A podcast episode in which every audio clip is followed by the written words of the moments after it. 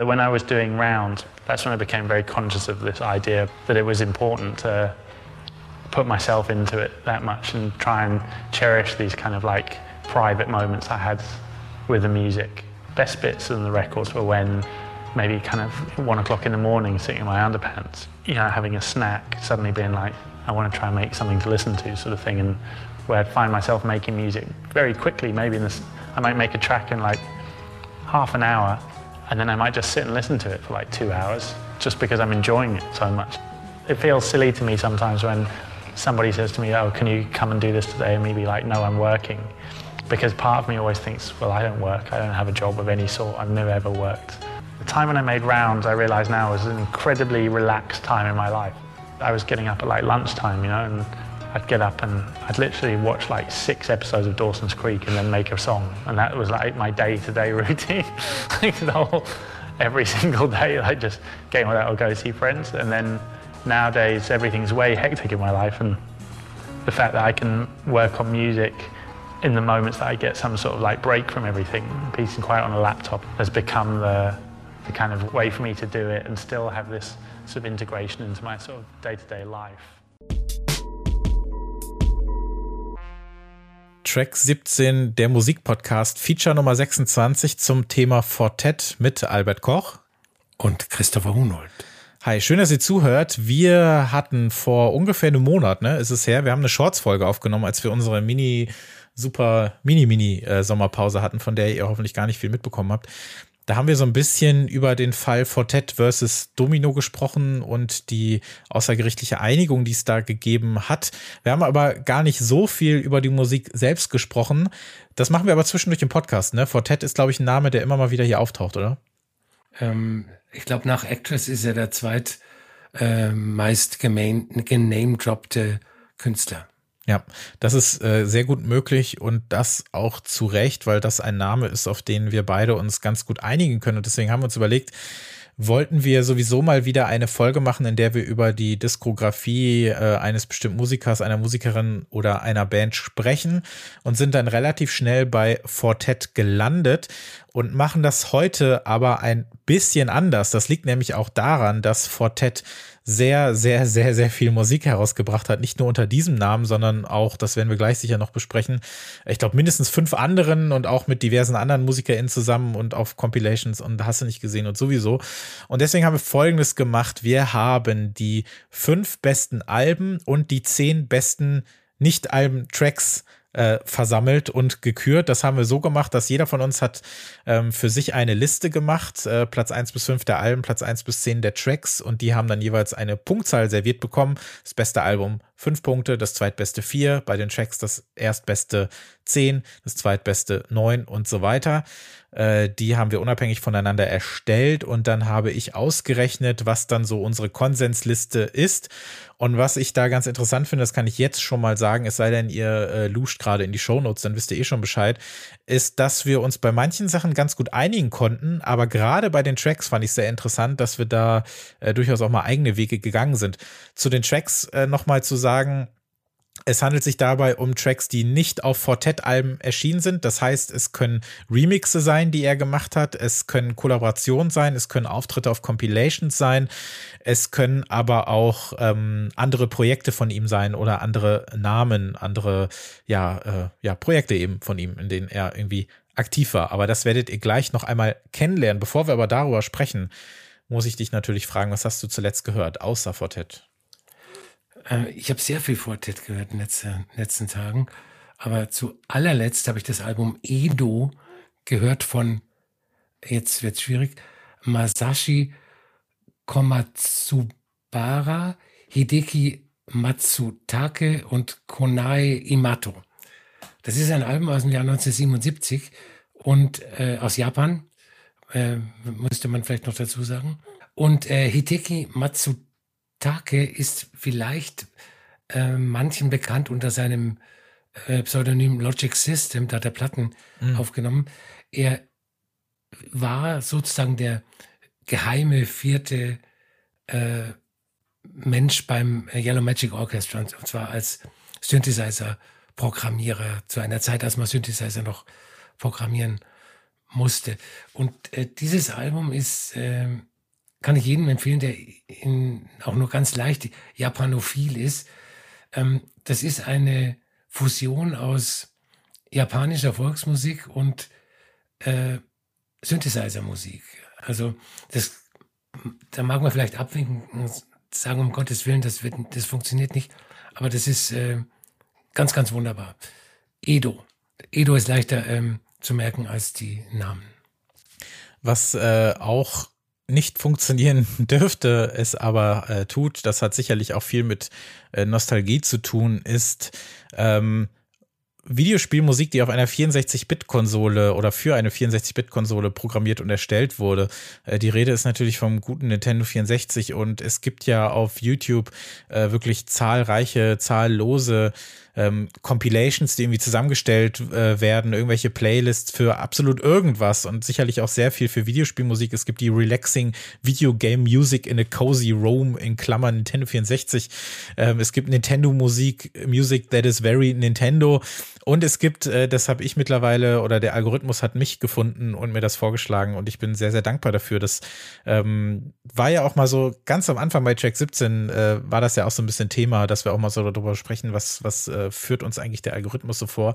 Und äh, da bin ich auf ein Video gestoßen, beziehungsweise auf die Musik dazu. Nintendo 64, Jungle Mix 01, Drum and Bass, Liquid Funk, Jump Up, Neuro Funk, Dark Side etc.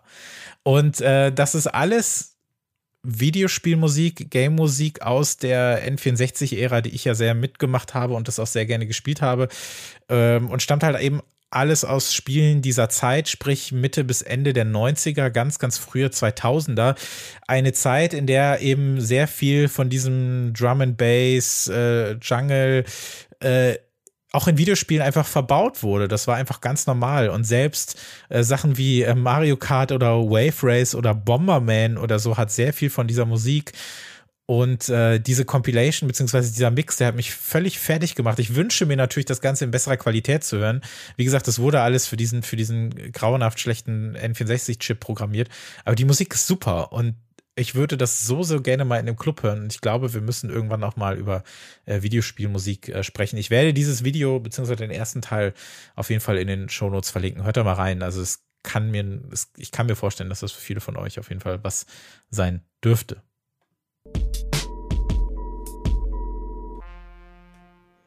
So, die heutige Ausgabe, das Feature Nummer 26, dreht sich komplett um Kieran Hepton alias Fortet, beziehungsweise auch all seine anderen Namen, die er so hat.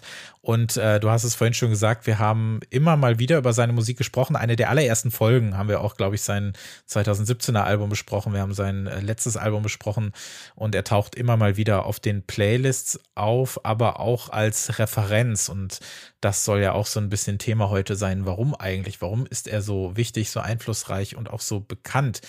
Vielleicht kannst du uns einmal so ein bisschen ins Boot holen und erklären, wer ist Fortet, wo kommt er her und was macht er eigentlich? Ähm, du hast ja schon gesagt, er heißt äh, Kieran Hepton. Auch unter dem Namen veröffentlicht er manchmal Musik. Wurde im September 1977 in London geboren. Das heißt, er ist jetzt 44 Jahre alt. Und äh, was du auch schon gesagt hast, er arbeitet unter verschiedenen Pseudonymen. Äh, ganz früher hat er als 4T Recordings, also wahrscheinlich Fortet Recordings veröffentlicht. Ähm, er hat als Percussions veröffentlicht. Er veröffentlicht auch unter seinen Initialen KH, also KH, H, also KH. Und äh, ein wunderbares Pseudonym ist äh, 0011 0100 010 10100. Ähm, aber um das noch auf die Spitze zu treiben, gibt es auch noch ein anderes Pseudonym. Ich habe gehofft, dass du es erwähnst, ja. Und das äh, besteht nur aus Sonderzeichen und es, es sieht zumindest grafisch sehr gut aus und es macht es aber ein bisschen schwierig, ähm, dieses Pseudonym auf Spotify zu finden. Aber naja. Äh, Fortet war von 1995 bis äh, 2001 Mitglied der äh, Post-Rock-Band Fridge äh, und hat dann 1999 sein Solo-Debüt Dialogue veröffentlicht auf Output Recordings, einem super Label von äh, Trevor Jackson, der auch äh, in Europa die ersten LCD Sound System Sachen veröffentlicht hat, das aber mittlerweile ähm, eingestellt ist. In den Nullerjahren hat Fortet eine Reihe von äh, Improvisationsalben mit dem mittlerweile verstorbenen Jazz-Schlagzeuger Steve Reed aufgenommen. Dazu kann ich später gern noch ein bisschen mehr sagen. Und äh, er hat halt, was du auch schon erwähnt hast, eine, einen Wahnsinns-Output an Tracks, Remixen, Alben, äh, whatever. Ähm, aber trotzdem kann man sein Werk äh, ganz grob in drei Phasen unterteilen. Äh, die Phasen, die enden aber auch nicht abrupt, sondern die, äh, die gleiten schön ineinander über wie bei einem äh, DJ-Mix. Und man findet auch Elemente aus allen drei Phasen in den anderen Phasen wieder. Phase 1 ist die ähm, Folktronica-Phase. Folktronica ist ein äh, mittlerweile zum Unwort erklärten Ausdruck für eine elektronische Musik, die äh, auch Elemente aus Folk und anderer Anführungszeichen handgemachter Musik enthält und die in jeder Besprechung damals als organisch bezeichnet wurde. Das Adjektiv organisch ist immer vorgekommen. Die Phase 2 ist die Dancefloor-Phase, in der er vor allem auf seinen 12 Inches Tracks veröffentlicht hat, die House, Techno, äh, Bass, UK Garage vereinigt haben. Und ähm, die aktuelle Phase, Phase 3, äh, enthält eigentlich Elemente aus den Phasen 1 und 2. Es ist also im weitesten Sinne Haus mit einer experimentellen Komponente. Ähm, das Besondere an, an der Musik von Fortet ist, dass sie einen, ja, einen Magic Touch enthält, über den nur er verfügt und den ich eigentlich auch nicht äh, imstande bin zu beschreiben. Fortet ist, du erkennst einen Track von ihm oder einen Remix von ihm äh, innerhalb von zwei Sekunden, weil er ja irgendwas hat, was andere nicht haben. Ich muss sagen, dass äh, Fridge das erste Bandprojekt, äh, dieses Trio, das gibt mir persönlich nicht so viel. Das ist Musik, die in Teilen so ein bisschen sein Talent äh, durchschimmern lässt. Ähm, Hepton spielte da ja vorrangig Gitarre, soweit ich weiß. Aber positiv formuliert ist er so ein bisschen so die, die Lernphase und das Herantasten, das vielleicht nötig wurde, um dann mit seinen äh, Solo-Sachen später so erfolgreich und einflussreich zu werden. Und ähm, quasi die Fridge-Musik hat er dann besser eigentlich auch auf Dialog schon gemacht. Und das hat sich dann auch so ein bisschen ähm, dieses ineinander übergehen, wie du es erwähnt hast, das funktionierte dann auch quasi äh, in diesen Projekten oder von seinem ersten Projekt aus in seine, seine Solo-Projekte. Und äh, Folktronica hast du angesprochen, ja, ganz gleich, ob man das jetzt eher so nett gemeint hat oder manchmal wurde es ja auch eher so negativ konnotiert, vielleicht auch von Leuten, die sich von elektronischer Musik was anderes erhofft haben. Aber ganz gleich, ob das eher damit zu tun hat oder den späteren Haus- äh, oder Techno-Phasen seinerseits oder diesen, diesen basszentrierten Tracks der frühen Zehnerjahre, weiß nicht, all diese Tracks haben so ein, funktionieren so ein bisschen also als gemeinsamer Nenner, sowohl in der Basis als auch darüber hinaus und finden jede Menge Anklang. Also Fortet hat, glaube ich, nicht nur, glaube ich, weil er auf Domino veröffentlicht hat in den Nullerjahren, um nochmal auf das äh, Thema von vor einem Monat zurückzukommen, sehr viele Leute erreicht, die vermutlich weniger mit elektronischer Musik zu tun haben, eben weil, du hast auch das Wort angesprochen, dieser organische analoge, verträumte, folkige Sound dabei, weil du hast immer das Gefühl, da werden gerade Instrumente gespielt, wenn gleich auf manchen Alben er vielleicht einmal an der Gitarre gezupft hat und ansonsten 300 Samples für den mhm. gesamten Aufbau eines Albums äh, zur Verfügung standen. Und das spricht auch für diesen Touch, den er hat. Dass selbst auf einer Platte wie, äh, wie Pause oder Rounds zum Beispiel eigentlich genauso wenig Instrumente gespielt wurden, wie vielleicht ähm, später auf äh, Beautiful Rewind oder sowas, ne, was dann auch eben viel aus Samplen bestand ja, diese, diese Mische eben aus diesem free, jazzigen, folkigen IDM, Electronica und so ein bisschen auch aus diesem Hip-Hop-Ding, ähm, was er da so zusammenbrachte auf diesen ersten Platten, das hat, glaube ich, für eine sehr große Resonanz, eine sehr große positive Resonanz gesorgt. Und so konnte er sich dann auch langsam rantasten, eben an diese clubtauglicheren Tracks, die dann auch äh, manchmal äh, so ein bisschen unter ferner Liefen veröffentlicht wurden oder eben als Edits irgendwie auf irgendwelchen White Labels herauskamen. Und diese ganzen, ganzen Einflüsse, die hat eigentlich kaum jemand so verarbeitet wie er selbst. Und du hast es auch gesagt, man erkennt einfach, ob es ein Remix ist oder nicht, man erkennt einfach seine Handschrift immer.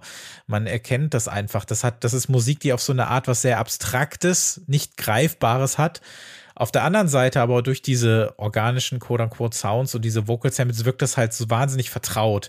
Ich mag das, wenn Musik so ein bisschen schief klingt, als würde sie in irgendeiner Parallelwelt entstehen können, aber hat immer noch was, an das man so andocken kann mit so gewohnten Ohren. Und das kann er einfach sehr, sehr, sehr, sehr gut, auf jeden Fall. Was mich äh, erstaunt hat und was aber auch deine These stützt von diesem äh, genreübergreifenden Erfolg in Anführungszeichen.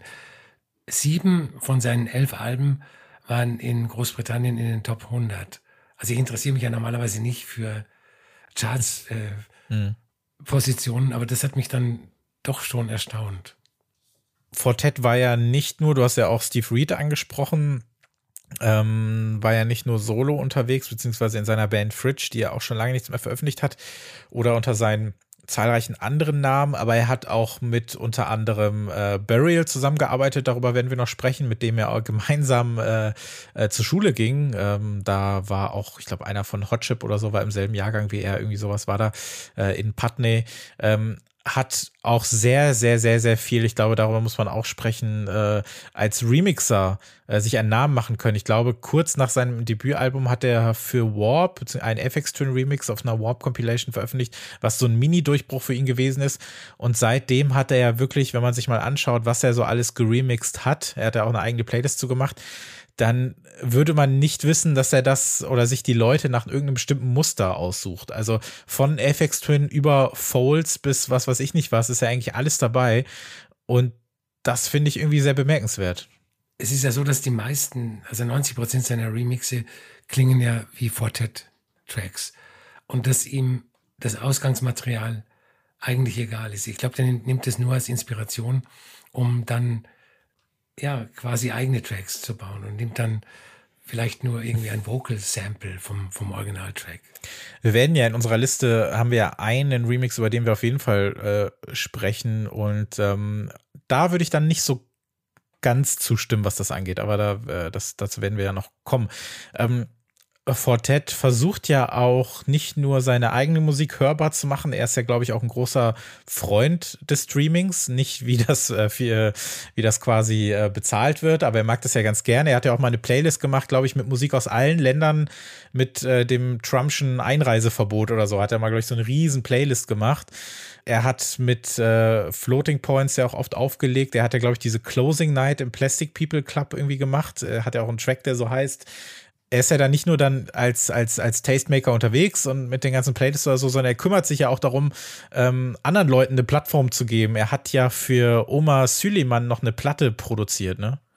Äh, ein syrischer Hochzeitssänger, ja. der ähm, dann durch diese Platte, die Fortet produziert hat, ähm, so ein bisschen bei uns so Tastemaker-Berühmtheit erlangt hat, hat dann noch äh, ein paar weitere Platten veröffentlicht. Das Interessante an der Platte ist, dass ähm, der Tenor der Kritiken war, also er, der, der Sänger singt halt in Arabisch und äh, es sind ziemlich fette Beats unter, diese, unter dieser Musik.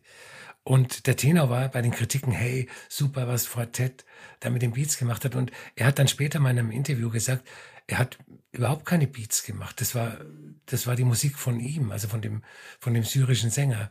Und äh, das ist vielleicht dann auch eine äh, Eigenheit, wenn man erkennt, dass der zu produzierende Act eigentlich schon alles mitbringt, dass man dann mhm. einfach die Finger lässt, äh, die Finger davon lässt und ähm, es aufnimmt. Wie hast du ihn bzw. seine Musik kennengelernt? Was war so das, die, was ist so deine erste Erinnerung an Fortet-Musik, wenn du dich daran erinnern kannst? Ähm, also ich habe zuerst Fridge kennengelernt ohne zu wissen, dass er da dabei ist. Und äh, Fridge ist bei mir immer so, äh, ich glaube, die sind auf Domino erschienen, die, die Fridge-Platten. Und ähm, Domino hat äh, schon immer sehr stark bemustert. Ich habe all diese Platten äh, bekommen, aber ich habe mich dann nie mit, mit beschäftigt. Äh, ich habe ihn eigentlich erst kennengelernt mit Rounds. mhm. ähm, 2003. Und dann stand natürlich auch in der Biografie der ehemalige oder der immer noch Fridge-Musiker. Und ähm, Rounds hat mich dann so gepackt, dass ich mich ab da intensiv mit ihm beschäftigt habe und dann ähm, also auch jede Veröffentlichung mhm. verfolgt habe, angehört und äh, teilweise auch gekauft habe. Also Rounds war so der der die Initialzündung. Mhm. Ja, bei mir war es äh, Everything Ecstatic, beziehungsweise eigentlich äh, der große Hit der Platte, nenne ich ihn mal, Smile in the Face, weil ich das Video gesehen habe. Ich glaube sogar Musikfernsehen, in welchem auch immer das äh, passiert ist. Und fand das richtig, richtig cool, bin aber irgendwie nicht so hängen geblieben. Also es hat ein bisschen gedauert. Und dann war es ein Remix, über den wir heute sprechen werden, nämlich ein äh, False Remix, den er gemacht hat. Darüber habe ich ihn dann so richtig äh, kennen und lieben gelernt, weil ich das völlig äh, wahnsinnig äh, fand, was er da aus diesem Track gemacht hat und habe mich dann wieder erinnert gefühlt an die Musik, die er so rausgebracht hat und äh, hatte dann konnte dann bis dahin so ein bisschen aufholen und habe mich aber eigentlich nur mit den drei nee, mit den Alben 2, 3 und 4 beschäftigt, also Pause, äh, Rounds und Everything Ecstatic. Äh, das erste Album habe ich überhaupt nicht, habe ich überhaupt nicht mitbekommen, dass es das gab, glaube ich. Und es war noch, es war halt dann bevor die äh, Ringer EP herauskam, die ja dann schon mal ein erster Schritt in eine andere Richtung ging. Das war dann ganz interessant, das auf diesem Wege dann eben ähm, kennenzulernen. So, noch einmal kurz zum Modus. Wir werden jetzt abwechselnd die besten Songs und besten Alben unserer gemeinsamen Liste vorstellen. Wie gesagt, jeder hat eine Top 10 der Nicht-Album- Fortet-Tracks äh, gemacht und eine äh, Liste mit den fünf besten Fortet-Alben, äh, das jeweils mit Punkten versehen. Das habe ich zusammengerechnet und unsere Liste daraus gemacht, um über die beste Musik heute sprechen zu können.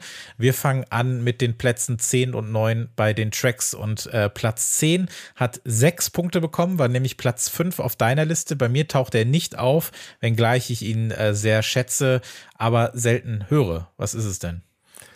Es ist ähm, nicht von Fortet, es ist von KH und äh, der Track heißt The track I've been playing that people keep asking about and that Joy used in his RA mix and Daphne played on Boiler Room äh, aus dem Jahr 2013. Äh, der ähm, Name des Tracks lässt äh, keine Fragen mehr offen und äh, also allein durch den Titel verdient er ja schon eine ehrenvolle Erwähnung in der Liste. Aber er ist, äh, er kann auch was. Es ist ein äh, Tribal House Track, ähm, den man eigentlich eher vom im Titel genamedroppten Daphne erwarten würde, der das äh, zu der Zeit sehr gerne gemacht hat. Mhm. Also ungeklärte afrikanische Vocal Samples äh, in Songs einbauen. Ähm, ansonsten ist es eher minimalistisch gehalten. Der Gesang ähm, wird von einer fetten Bassdrum und ein paar Percussion-Instrumenten begleitet. Ähm, hat aber voll Wirkung gehabt. Die Leute auf dem Dancefloor sind ähm, dem Vernehmen nach ausgeflippt. Und ähm, das wahrscheinlich irgendwelche ungeklärten Samples in dem Track sind, zeigt die Tatsache, dass er nur als Weißmuster 12-Inch äh, erhältlich war. Also er taucht sonst nirgend, nirgendwo anders auf.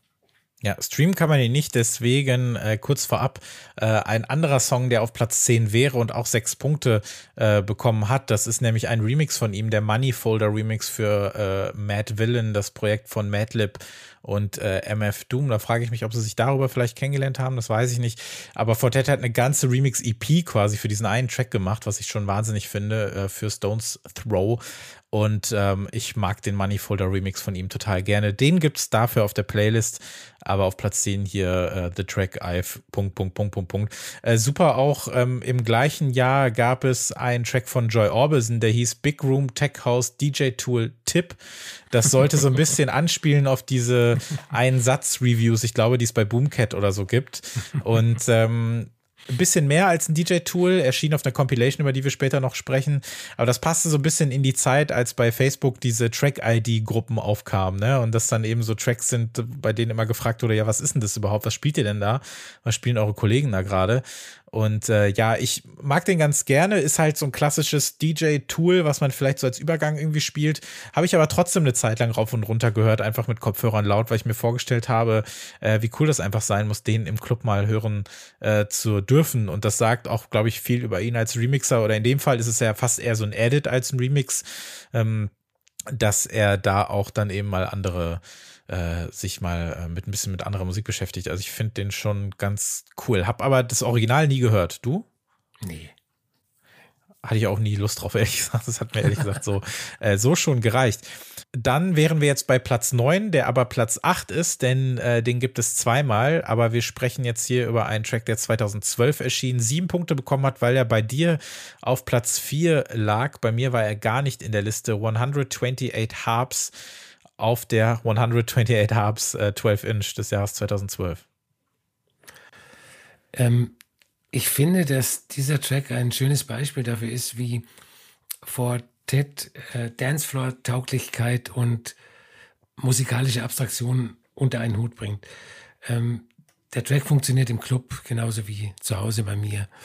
Und ähm, es gibt eigentlich in dem Track ein paar Gegensätze, die nicht zusammen passen. Eine liebliche, glockenhelle Melodie, äh, unter der so ein subsonischer Bass grummelt, die ultrative Bassdrum, also die im Club mhm. wahrscheinlich voll in den Magen geht, aber es äh, funktioniert.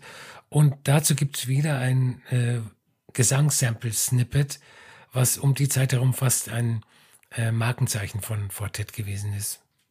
Ja, also diese äh, knusprige, diesen knusprigen so Brit Bass Drums, dieses liebliche Hafenspiel, äh, 128 Stück natürlich, und halt eben diese, diese staccatoartigen Vocal Samples, die dann dazu kamen. Das ist so ein bisschen das, was, ähm, was eben seine beiden Welten da vereint und wo er sich super ausprobiert hat. Diese Fortet-Phase ist super interessant, weil er nach There is Love in You dann eben immer weiter anfing, in diese äh, techigere, hausigere Richtung zu gehen, sich da ausprobiert hat und ja mehr oder weniger so alle sechs bis acht Wochen hat er eigentlich eine 12-Inch rausgebracht. Mhm. Ne? Also war immer irgendwie da was zu hören. Alles, was er irgendwie da fertig bekommen hat und ihm gefallen hat, hat er dann rausgebracht. Äh, das wurde dann später auf einer Compilation gesammelt, die äh, Pink äh, heißt aber 128 Hubs ist da auf jeden Fall einer der besseren. Ich habe mir auch noch einen für meine Liste ausgesucht, der später kommt. Aber das war wirklich eine spannende Zeit, weil das so, weil du nicht so richtig wusstest, was kommt als nächstes von ihm.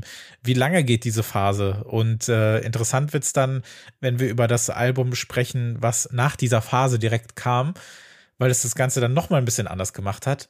Aber wir sprechen jetzt erstmal über eine andere Platte, die 2015 erschien.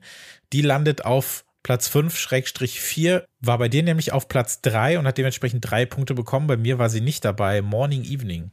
Bei Fortet gilt ja meistens Expect the Unexpected. Und äh, die Erwartung hat er mit äh, Morning Evening voll erfüllt. Ähm, das Album besteht aus zwei langen Tracks, beide so um die 20 Minuten lang. Einer bis, bisschen länger als 20, einer ein bisschen kürzer. Und äh, als Information vielleicht, äh, Kieran Hepton ist ähm, indischer Abstammung, also seine Eltern sind äh, Inder. Und äh, er hat als Kind bereits äh, eine Sammlung mit Hindi-Musik geerbt und sich damit beschäftigt. Also der war schon als Kind äh, ein aufstrebender Musiknerd. Und ähm, im Mittelpunkt von Morning Evening steht die Stimme der Sängerin Lata Mangeshkar. Das ist eine Playback-Sängerin. Das ist vielleicht nicht unbedingt mhm. ein Beruf, den man als Sängerin haben will. Sie hat also jahrelang Songs für Filme aufgenommen, die dann äh, von den Schauspielerinnen zu ihrem äh, Playback vorgetragen wurden. Und ihr Gesang, der reitet so auf einer Ambient-Welle und äh, Fortet baut aber in den gesangsfreien Passagen experimentelle und rhythmisch komplexe Sachen ein. Und ähm, gemäß dem Albumtitel gibt es eine Morning Side und eine Evening Side. Die Evening Side ist ruhiger, mehr ambienthaft und ähm, man muss sagen, also man hat dieses Album nicht erwartet, also ich zumindest habe es nicht erwartet. Und er hat sowas vorher und nachher, nach, er hat sowas vorher und nachher nicht wieder gemacht. Also das ist schon toll. Ich muss persönlich sagen, das Album ist nicht in meiner Liste aufgetaucht, weil ich es nie höre und auch nicht so schätze wie du, muss ich leider sagen. Ich mag die Geschichte drumherum und den Grund für dieses Album finde ich faszinierender als das Album selbst. Dass er, ähm, Fortet hat ja indische Wurzeln und äh, hat ja über seinen verstorbenen Großvater, hat er eben über seinen, seinen Großvater eben so viele äh, Platten bekommen und sich die dann angehört, während er Beautiful Rewind äh, aufgenommen hat, vorher aber nie und sich dann in diese Musik verliebt und gesagt, er will näher an diese Herkunft heran. Er will sich musikalisch damit mehr beschäftigen und äh, da hört es für mich fast auf mit dem Interessanten. Ich habe es mir jetzt natürlich nochmal angehört. Ich habe bei Last.fm gesehen, dass ich die Platte auch wirklich äh, wenige Wochen nach Release zuletzt gehört habe und seitdem nicht mehr. Und ja, es ist interessant. Also ich mag den, den, den Morning-Teil auf jeden Fall äh, bedeutend lieber. Da, da packt es mich so ein bisschen, kann da aber sonst nicht viel zu sagen. Leider Leider hat mich das gar nicht erreicht. Das ist für mich ganz klar auf dem letzten Platz, was die Fortet-Alben angeht. Leider. Also ich finde ja, ich fände es ganz schrecklich, wenn wir uns über alle Musik, die wir hier besprechen, 100% einig wären. Da, ich glaube, da würde irgendwas nicht stimmen machen wir jetzt weiter wieder mit den Songs. Jetzt sind wir noch bei Platz 8 bei den Tracks, die nicht auf Fortet-Alben erschienen sind oder nicht von Fortet selber veröffentlicht worden sind. Und ähm, dieser Track hat sieben Punkte bekommen, äh, war nur bei mir auf der Liste auf Platz 4. Und zwar der Fortet-Track For These Times, der 2013 auf der Think and Change Compilation äh, veröffentlicht wurde. Dazu muss man, glaube ich, ein bisschen erklären, was äh, diese Compilation ist. Sie erschien nämlich auf dem damals herausragenden, also wirklich sensationellen Label Non-Plus Records. Ein Label von Instrumental, unter anderem ja auch äh, Bodycar ist Teil davon. Äh, Actress hat da wahnsinnig tolle Platten rausgebracht, Instrumental selber auch. Und äh, 2013 ähm, haben sich die beiden von Instrumental eben gedacht, wir bringen jetzt eine Compilation raus mit ein paar unserer wichtigsten äh, Label-Kollegen und Label-Freunden. Und dazu gehörte auch Fortet. Und als ich auf der Tracklist gesehen habe, dass Fortet dabei ist, habe ich gedacht, wie, wie kann das zusammenpassen? Also zu dem Zeitpunkt, obwohl es schon einige dieser, ähm, einige dieser, dieser Haus-Zwölfer gab, die dann später, also die diese Pink-Phase quasi ausmachen, ähm, ist Nonplus trotzdem ein Label, was auch so ein bisschen aus dieser Liquid Drum and Bass äh, Richtung kommt, aus der Elektro mit C äh, Richtung kommt und äh, so ein bisschen auch im Dubstep verwurzelt ist. Und ich konnte es mir überhaupt nicht vorstellen, was das werden soll. Auf dieser Compilation erschien übrigens auch der vorhin erwähnte äh, Joy Orbison äh, Track. Und dann höre ich da dieses Brett und das ist ja Wahnsinn. Also es ist ja wirklich Wahnsinn. Also auf dieser, dieser, das ist so eine 4, äh, 4 LP äh, Box, auf der das Ganze drauf ist. Und das ist wirklich so eine, so eine Peak-Time-Bombe und hat mir endgültig bewiesen, auch wenn er es natürlich nicht mehr hätte tun müssen, wie Fortet komplett im Club funktionieren kann. Also äh, so diese zitternden Hi-Hats, dieser tiefe, super rollende Bass, der sich so wiederholt und dadurch so ein bisschen funky wird, diese wieder so staccato-artigen Vocal Samples, dieses ganz kurze Hey, was er immer kommt, was er so oft hat in seinen Tracks. Das ist so simpel, so effektiv, aber voller Ideen. Ich bin komplett begeistert äh, davon. Das ist einer der besten Tracks, äh, die er je gemacht hat. Deswegen auch bei mir auf Platz 4. Ähm, was hältst du denn davon? im Rückblick halt ein typischer Fortet Floor Filler. Du hast es gesagt, dieses äh, Soul Sample wahrscheinlich auch nicht geklärt, äh, Hi-Hat, Bassline und nach zwei Minuten hat man das Gefühl, also wenn, wenn man ihn zum ersten Mal hört, äh, dass er so vertraut ist, dass man ihn schon immer gekannt hat. Und mhm. das ist auch eine Leistung. Also ähm, normalerweise ist es ja so, dass ähm, also, oder so manche Crowds im Club, die ähm, tanzen ja nur zu Tracks, die sie schon kennen. Und ja. also ich glaube, dass das bei dem nicht passiert ist. Also ich glaube, dass der von der ersten Sekunde an äh, bejubelt worden ist. Ah, dieser Bass, Alban, das macht mich fertig. Ja. Also dieses und dann startet dieser Beat, das ist so, das ist so cool. Also so, also ein Album, was wirklich genau so klingt, ähm, das hätte ich auch gerne genommen. Man kann sagen, dass das Album, was äh, im selben Jahr noch erscheinen sollte, äh, so ein bisschen in die Richtung ging, war es aber gar nicht. Ich finde, du sagst zwar, das ist so ein Floorfiller, wie man ihn kennt, ich finde trotzdem, dass nicht so viel äh, klingt wie For These Times. Ich finde, das ist, hat immer noch so ein, so ein gewisses Alleinstellungsmerkmal, trotz dieser ganzen wiederkehrenden stilistischen Elemente, die er da so äh, vereint. Auf Platz 6 haben wir jetzt den zweiten Track aus seiner Pink-Serie, die ja auch prädestiniert ist für so eine Liste.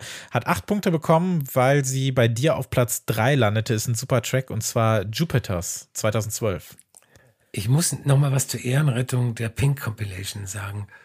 Ähm, die ergibt halt völlig Sinn, weil sie halt äh, diese 12 Inches aus der Zeit äh, damit und man kann die auch als Album hören. Ähm, dass wir es natürlich jetzt nicht als Album genommen haben, ist klar, weil wir uns auch auf die Einzeltracks äh, fokussieren. Aber als Album äh, funktioniert es hervorragend. Und äh, Jupiters, das ist auch wieder so ein Track zwischen Bass und House. Und es kommt erst so ein ja, kosmisches Synthesizer-Intro. Äh, dann kommen Drums und Percussions rein und natürlich wieder ein Gesangssample. Und auch das fügt sich äh, wieder zu einem Fortett klassischen Floorfiller. Sein super Track. Ja, finde ich auch. Äh, das ist auf jeden Fall einer der Tracks, die so Platz 11, 12 oder so bei mir äh, gewesen wären. Ich mag das, dass wir in den ersten drei Minuten in einem völlig anderen Track landen, mhm. diese sternenklaren Sounds irgendwie haben, sich dieser Sternenhimmel irgendwie aufzieht und dann kommt dieser geile Shuffle Garage Beat einfach ums Eck und äh, wämst uns einfach um. Das ist halt super. Und das sind genau diese Experimente, die er, äh, die, die er in dieser Zeit gebraucht hat und die man auch als Fortet-Hörerin, glaube ich, gebraucht hat. Nach There is Love in You, wo man sich fragte, was kommt jetzt nach diesem, nach diesem Meisterstück? Und dann haut er die halt alle paar Wochen raus. Das ist wirklich großartig. Bei den Alben sind wir weiterhin auf Platz 4, denn auch diese Platte hat drei Punkte bekommen, weil sie bei mir auf Platz 3 landete. Das drittbeste Fortet-Album meiner Meinung nach. Und wir haben jetzt schon oft so ein bisschen versucht einzuleiten, was 2012 so passiert ist, was 2013 passiert ist. Wir haben über die Pink-Sachen schon einigermaßen gesprochen. Wir haben über For These Times gesprochen. Und immer wieder war so ein bisschen auch bei mir die Frage, ja, was wird denn jetzt das nächste Album von Fortet? Wie kann man nach There is Love in You weitermachen? Wie kann er diesen hausigeren Garage-Ansatz, den er hat, in ein Album gießen? Was kann das nur werden? Und das wurde dann äh, Beautiful Rewind 2013 veröffentlicht, so die Ode an die Pirate Radios dieser Welt, das Bass- und Garage-Album, das genau zur richtigen Zeit kam, weil hier zusammenkommt, was Fortet als Einfluss aus seiner Arbeit mit zum Beispiel eben Instrumental, mit Martin, mit Joy Orbison und Co. Äh, mitgenommen hat. Das ist, finde ich, so ein bisschen die äh, Kriegserklärung an All Things Promo gewesen, weil das war zum ersten Mal, dass Fortet einfach ein Album angekündigt hat oder irgendein Release und nicht vorher irgendwie groß was dazu gesagt hat. Du konntest dir lange nichts anhören, dann war sie einfach da, erschien auch über sein Textlabel, äh, weil er raus war aus dieser ganzen Domino-Geschichte, kam so ein bisschen aus dem Nichts, war dann auch so ein bisschen zickiger als der wirklich epische Vorgänger und so ein bisschen eben wieder diese konsequente Fortsetzung ähm, des, ja, so mit den 12 Inches der letzten Jahre eingeleiteten, ja, so Techtelmechtels, so mit den Mutationen Versionen der britischen Bassmusik. Das sind dann mal so kompromisslose Stampfer wie Cool FM, was für ein Megatrack oder so straighte Garage-Nummern wie äh, Buckler. Ähm, ein Wort, was ich mittlerweile ja kenne, auch aus, äh, weil ich jetzt weiß, was es ist. Und äh, Your Body Feels, der letzte Track, das ist so einer der schönsten Closer äh, des Jahres gewesen, auf jeden Fall. Also wahnsinnig tolles Album, finde ich. Und genau die richtige Überraschung, aber dann auch gleichzeitig konsequente Überraschung falls das in irgendeiner Form Sinn ergibt, diese Platte. Ähm, eine Information an die HörerInnen. Äh, Christopher hat mir im Vorgespräch vorgeworfen, ich würde dieses Album verabscheuen, weil es nicht in meiner Liste ist. Das ist Und ja die einzige, einzig richtige Schlussfolgerung. Und äh, dazu möchte ich mich jetzt erklären. Ich bin natürlich als Fanboy, und das, das bin ich bei Fortet, ähm, von jedem neuen Album voll begeistert. Und ich erinnere mich äh, über Beautiful Rewind eine Jubelkritik für den Musikexpress geschrieben zu haben. Und mich dann aber im Nachgang bei der weiteren Beschäftigung mit dem Album ähm, gestört habe daran, dass es zu heterogen ist. Dass es eher wie eine lose Zusammenstellung von Einzeltracks gewirkt hat. Also ich habe eigentlich meine, für mich dann meine Jubelkritik äh, wieder verworfen. Jetzt aber nach der erneuten Anhörung habe ich meine Meinung schon wieder geändert. Die, diese vermeintliche Heterogenität ist nämlich sogar die Stärke des Albums. Vor allem, ähm, wie die Tracks angeordnet sind. Also da gibt es so ziemlich alle Quartet-Ismen, die man sich vorstellen kann. Äh, von Bassmusikentwürfen über freaky Experimente ähm, bis hin zu Jungle-Tracks und, und, und Garage. Ähm, ein sehr tolles Album, das ich keineswegs verabscheue. Das könnte man ja fast noch eher den ersten Alben so ein bisschen vorwerfen, die vielleicht alle so ein bisschen nach einem gleichen Prinzip funktionieren. Ich mag eigentlich eher, dass bei Beautiful Rewind das Ganze wirklich so ein bisschen funktioniert wie so eine, so eine Nacht mit ein paar Radiosendern und man äh, äh, klickt sich so durch, wollte ich fast sagen, aber schaltet sich so durch und hört da mal einen Track, hört da mal einen Track und äh, landet dann irgendwie noch in einem Club. Also es ist auch, es sticht total heraus, finde ich. Also ich mag das einfach so als, als, als Abschluss dieser, dieser Phase, wenngleich Beautiful Rewind eigentlich nicht das ist, was diese ganzen Pink Zwölfer versprochen haben. Aber vielleicht so ein bisschen, was er sich mit For These Times gedacht hat, wenngleich natürlich auch ich nicht weiß, ob der Track nicht schon ein paar Jahre älter eigentlich gewesen ist. Also es ist eine tolle Platte. Also das, ich finde das Cover super hässlich, muss ich sagen. Also ich schaue es mir nicht gerne an. Es steht ja auch im Regal.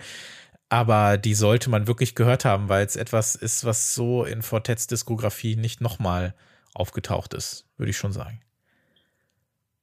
Dann sind wir jetzt bei den Songs und landen auf Platz 6. Ein Track, den nur ich auf meiner Liste habe, der landete auf Platz 3 ist ein Remix beziehungsweise eine Version und ist so ein bisschen das, was ich versucht habe vorhin schon anzusprechen, als es darum ging, wie habe ich Fortet S so richtig äh, kennen und schätzen gelernt und äh, was zeichnet ihn vielleicht auch als, als Remixer aus. Es handelt sich äh, um die wahnsinnig tolle und mir sehr wichtige Band Folds mit ihrem äh, sehr, sehr frühen Track Balloons, der auf ihrem Debütalbum Antidotes erschien. Und irgendwie gab es mal so eine Zeit, da landeten einfach sehr, sehr, sehr, sehr tolle Remixer bei äh, Bands, die ich vielleicht vorher nicht so ein bisschen bei denen vermutet hätte. Wir erinnern uns alle an den Burial Remix, der für Block Party irgendwann erschienen ist, der wahnsinnig toll ist. Und es gab dann eine Kieran Hepton Version, so heißt das, auf einer 12 Inch von Balloons. Da ist auch nur dieser Track drauf und auf der Rückseite ein ganz wunderschönes äh, Etching. Normalerweise äh, flex ich nicht mit solchen Sachen, aber es ist einfach eine, eine urschöne Platte.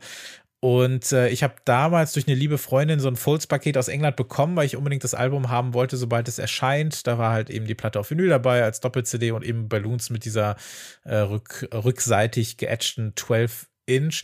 Und ich mag das einfach, wie er aus so, so ein urlangen Stück daraus gezimmert hat, was diese flirrenden Gitarren auf jeden Fall des Originals nimmt. Also hier würde ich auf jeden Fall nicht sagen, dass er ein Fortet-Stück gemacht hat, sondern wirklich eine Kieran Hepton Version, also ich glaube, dass es auch bewusst so genannt ist, von Balloons gemacht hat. Er nimmt diese flirrenden Gitarren, äh, die für die Folds einfach äh, stehen, nimmt einige Lines des Tracks, äh, There's a Thing Called, das ist so was, was ganz Wichtiges in dem Track, behält das und baut daraus dieses rollende Psychedelic-Monstrum, was eben auch diesen, diesen äh, organischen Drum-Sound mitnimmt und was wirklich so klingt, auch als hätten die Folds das machen können. Also es ist super. Und er hat es auch noch zweimal später gemacht mit den Tracks Tron und Cassius. Aber Balloons ist, also seine Version von Balloons ist echt ein Meisterwerk. Das habe ich auch mal im Club gespielt. Äh, hat am Anfang gut funktioniert, geht aber halt acht Minuten. Irgendwann wurden die Leute ein bisschen ungeduldig. Aber ich finde es mega. Und das war der Moment, äh, wo ich dachte so, was, was macht der Junge noch so? Ich habe ja vorhin gesagt, dass der Remixer ähm, Fortet 90 Prozent seiner Remixe seine eigene Handschrift aufdrückt. Und ähm, dieser Remix gehört zu den 10% anderen. Ähm, also über den Remixer Fortet kann man vielleicht auch mal eine eigene Folge machen, weil das ja ein, ein Fass ohne Boden ist. Ähm, und deshalb hat mich seine Version von Balloons schon immer ein bisschen gewundert, weil er sehr viel von den Original-Sounds nimmt. Du sagst, okay, Version, nicht Remix. Er lässt auch die Vocals bei manchen äh, anderen Remixen, dann lässt er von den Vocals nur ein mhm. und, und äh, das kam mir immer schon ein bisschen so mutlos vor. Also ich, ich kenne Madonna-Remixe äh, aus, aus den 90ern, äh, bei denen du merkst, dass der Remixer sich nicht traut, groß was zu verändern, weil er dann Schiss hat, von Madonna einer, einer auf den Deckel zu bekommen. Und so kommt mir, kommt mir das hier vor, obwohl ich nicht wüsste, warum er Schiss vor den Foes haben sollte. Ja, also er lässt ja, er behält ja auch nicht, er behält ja quasi nur mehrere einzelne äh, Zeilen oder so, aber lässt die halt eben ganz, weil die so gut funktionieren und weil äh, Foles ja auch viel mit Repetition spielen und er das dann hier eigentlich super zusammenbaut und halt die, diesen, diesen Spannungsbogen, den er da reinzimmert, das ist einfach, das ist großartig. Das ist so ein geiler Track. Den kann man mittlerweile auch streamen, deswegen packe ich den natürlich mit äh, auf äh, unsere Playlist. Das nochmal dazu gesagt, Track 17 Playlist im Podcast. Da findet ihr alle Folgen, aber auch alle äh, Tracks zu den jeweiligen Folgen. Und da packen wir natürlich alle Songs drauf, über die wir hier sprechen und jeweils einen Song aus den Alben, über die wir hier sprechen. Jetzt sind wir erstmal bei Platz 5 der Nicht-Album-Tracks. Und äh, dieser Track war auch nur auf meiner Liste. Da bin ich mal gespannt, wie du die äh, Platte dazu findest. Hat neun Punkte bekommen, war bei mir auf Platz zwei und ist von der Ringer EP, die 2008 erschien, der Track Ribbons. Und eben als Ringer erschien, ich war ja kurz vorher, das passt eigentlich ganz gut chronologisch auch zu dieser, zu dieser äh, Version des Fold-Songs, ähm, denn die, diese EP erschien eine kurze Zeit später und war bis dahin, glaube ich, so eine Art Anomalie auch in seiner Diskografie, denn so House war noch keiner seiner Releases. So der zehnminütige Titeltrack, der dockte vielleicht noch leicht, also ein bisschen an French House an, aber Ribbons, äh, wofür ich mich hier entschieden habe, der kombinierte so dieses äh, ja Four to the Floor Ding mit äh, Fortets wahnsinnig gutem Gespür für so filigrale Melodien und dadurch wird dann selbst ein Clubtrack zu mehr als nur Funktionsmusik und kann dann eben auch unter dem Sternenhimmel gehört werden. War ein sehr großer Wurf, finde ich. Die EP selber scheint immer nicht so äh, wahnsinnig beliebt zu sein bei vielen Fortet-Fans. Zumindest taucht sie selten in irgendwelchen Listen auf. Ich mag sie aber sehr gerne. Vielleicht passt es auch einfach da zu dem Zeitpunkt, an dem ich mit ihm dann auch wirklich, äh, wirklich stärker in Berührung kam. Aber ich mag die Platte sehr und Ribbons ist ein bildschöner Track und deshalb bei mir der äh, zweitbeste nicht-Album Fortet-Track hier. Äh, bei dir war er nicht dabei. Wie magst du denn diese EP und den Track im Speziellen?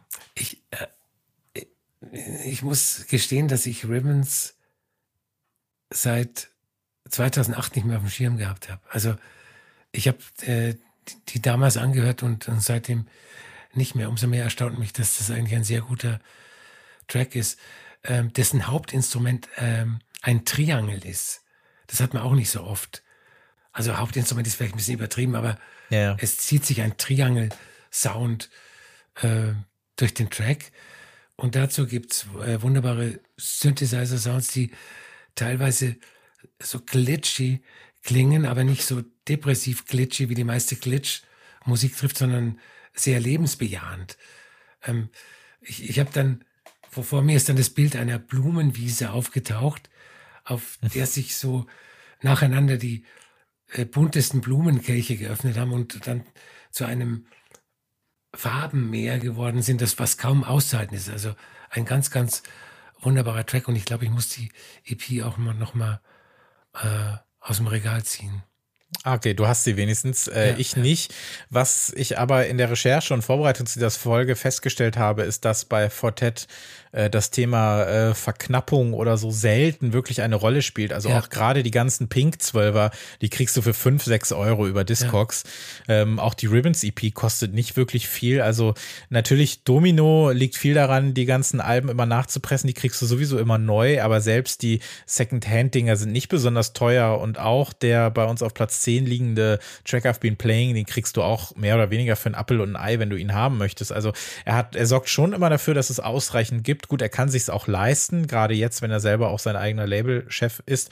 Aber auch bei den äh, älteren Platten scheint es eigentlich nie so zu sein, dass du viel Geld dafür bezahlen musst. Das fand ich nochmal sehr äh, interessant. Das kann natürlich, gilt das jetzt nicht unbedingt für Compilations, auf denen er drauf ist oder auf irgendwelchen Mixen, die natürlich dann manchmal seltener sein können aber bei seiner eigenen Musik gibt es eigentlich selten Probleme, an was ranzukommen. Das finde ich eigentlich sehr sympathisch.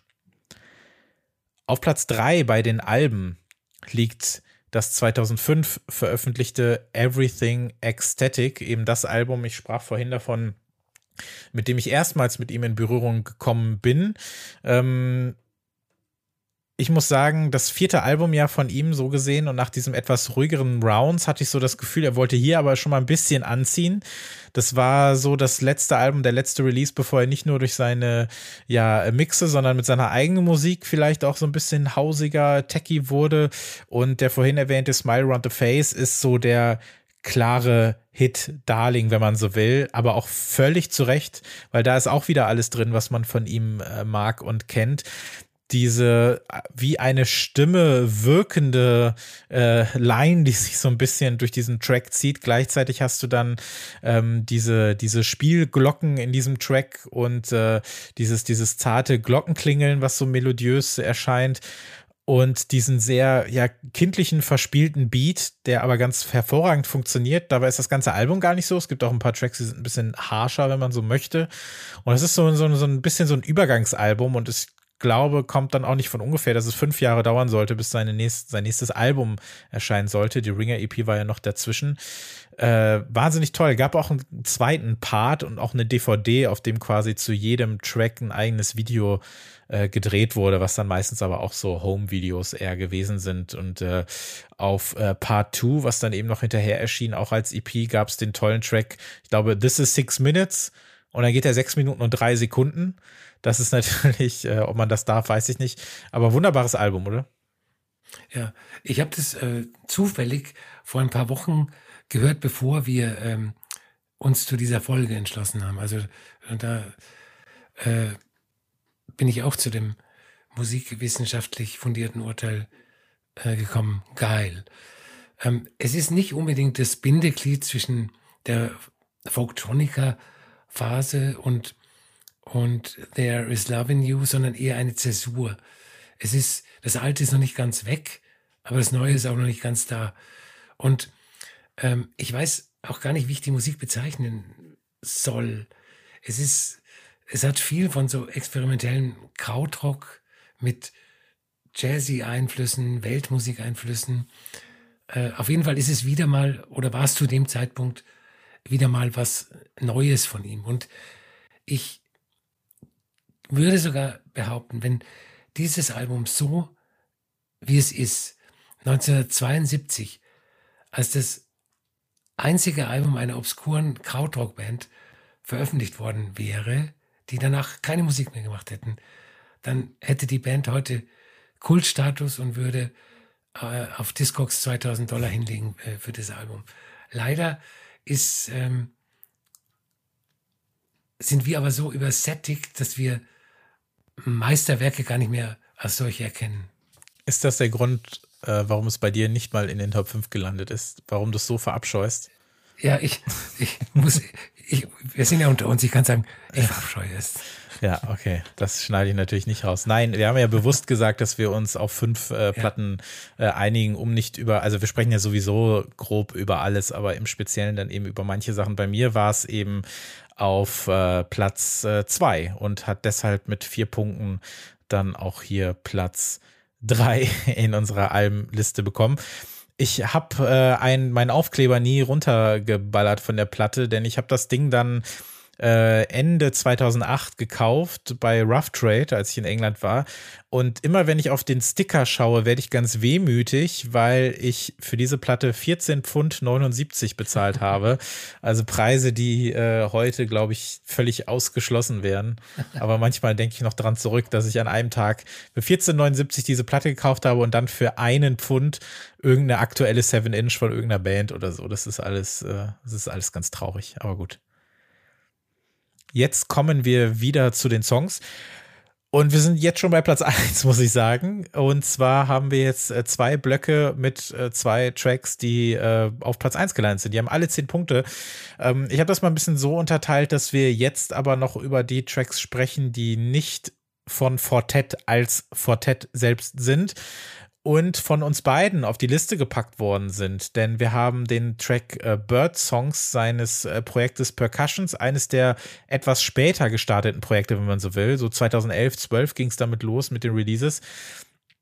Äh, beide haben das auf Platz 6 gewählt. Damit gibt es zusammen 10 Punkte und es reicht für Platz 1. Äh, so eine tackige Nummer, die sich so ganz seines Namens nach so ein bisschen ja eher so mit den perkussiven Elementen auseinandersetzt und auf der EP mit dem Track äh, Bird äh, Songs eben kommt. Also Bird Songs und Rabbit Songs und man hört hier natürlich eine Menge Vogelgezwitscher und Vogelrufe. Äh, es ist ein relativ minimalistischer Track. Es ergibt schon Sinn, dass er sich dafür einen eigenen Namen gegeben hat, wenngleich ich den Namen Percussions, da kann man dann drüber streiten, ob das dann wirklich so ein sehr drum-zentrierter Track ist. Ähm, ob es dafür nochmal einen eigenen Namen braucht, würde ich dich mal fragen, aber auch, äh, warum du den auch auf Platz 6 gewählt hast. Also ich kann mich erinnern, dass ähm, mir mein Berliner Plattenhändler, äh, der mir alle Text-Releases zurückgelegt hat, die in die Hand gedrückt hat. Und äh, wir beide wussten nicht, äh, wer oder was Percussions ist, aber es war eigentlich relativ schnell ersichtlich, dass äh, es sich um den Labelchef persönlich handelt. Ähm, ich finde den Track so gut, ähm, weil er ein, ja, ein, ein wahnsinns Tribal House Feeling erzeugt. Es gibt äh, so Klaustrophobie erzeugende Sounds, dann natürlich wieder eine Wahnsinns Bassline und das von dir schon angesprochene Vogelgezwitscher, die ich leider nicht ähm, identifizieren kann.